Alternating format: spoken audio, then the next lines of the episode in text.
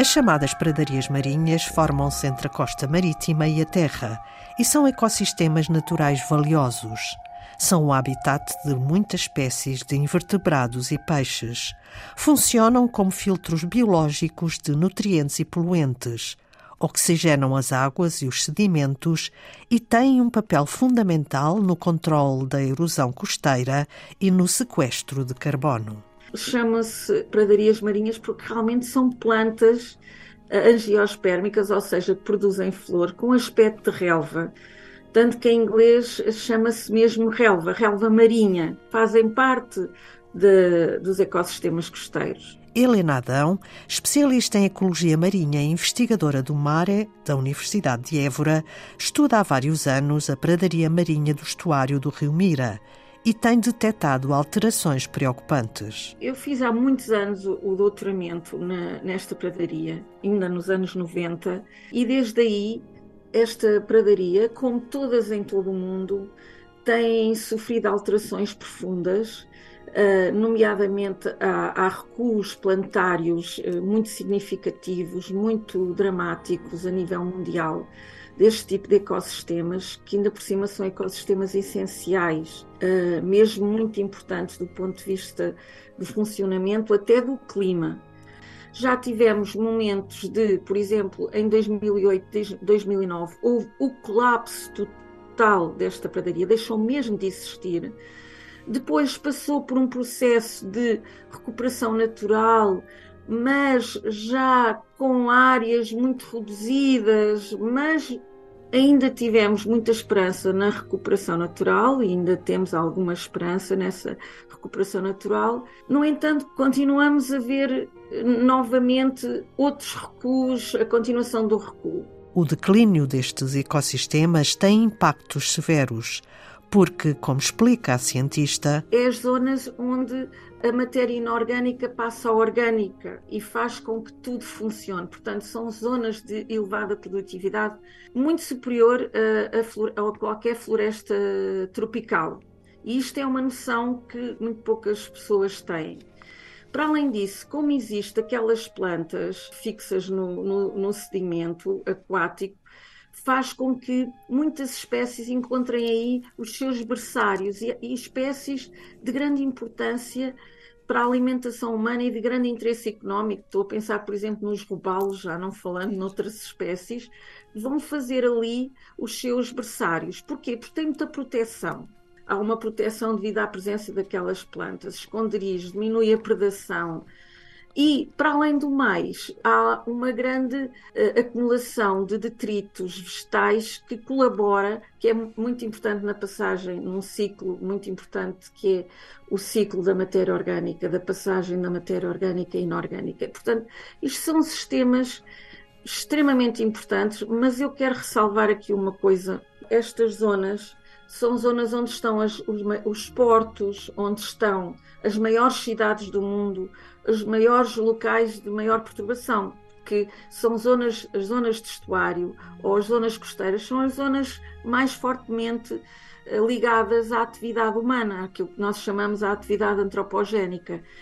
E a tendência é estas zonas, por isso o seu também grande recuo a nível mundial, é fazer uh, o desaparecer desaparecer todos estes sistemas. Algo que é muito importante e que nós sentimos sempre falta quando queremos associar qualquer trabalho de investigação relacionado com as pradarias marinhas é conhecer a sua distribuição neste, nestes ambientes de, de estuário, nestes ambientes costeiros. Como é que eles se distribuem?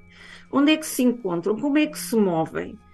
E, e, portanto, falta-nos mapear. E, de facto, nós nunca mapeámos as pradarias, o que não nos dá uma visão da evolução destes ecossistemas. Para realizar este mapeamento, Helena Adão conta com a colaboração do geólogo Pedro Nogueira, investigador do Instituto de Ciências da Terra da Universidade de Évora.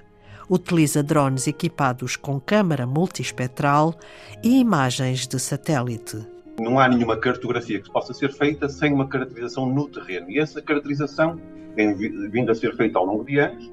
Eh, depois dessa caracterização no campo, naturalmente nós vamos para imagens de satélite e depois, com o uso de drones, a tecnologia de rápida evolução e rápido acesso para toda a gente, o que nos, o que nos permitiu foi cobrir as áreas que já conhecíamos e fazer voos em áreas que não conhecíamos. Esses voos são de alta resolução, nós podemos chegar a ter um pixel corresponder a 2 centímetros no terreno e, portanto, são de alta resolução, nós conseguimos ver muito, muito bem. E chegar a áreas que não, não tínhamos conseguido chegar até agora.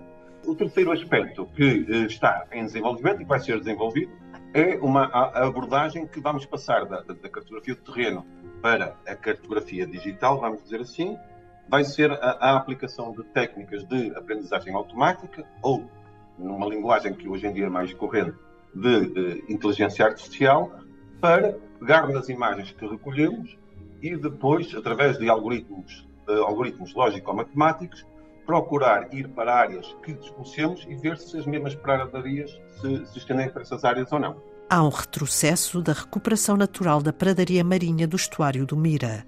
São vários os fatores, desde as alterações climáticas até à intensa atividade humana.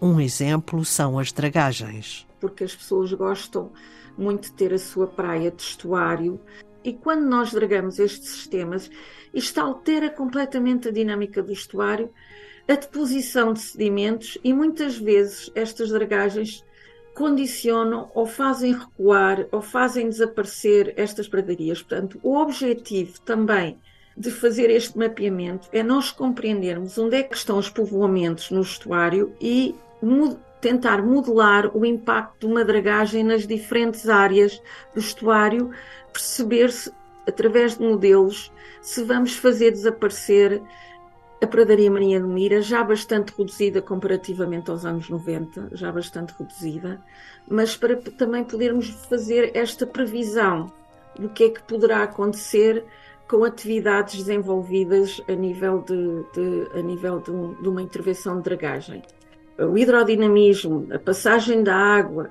do ambiente terrestre para o ambiente marinho é absolutamente essencial para a deposição de sedimentos nestas áreas e a existência destes ecossistemas e para a preservação das zonas do, dos ecossistemas costeiros.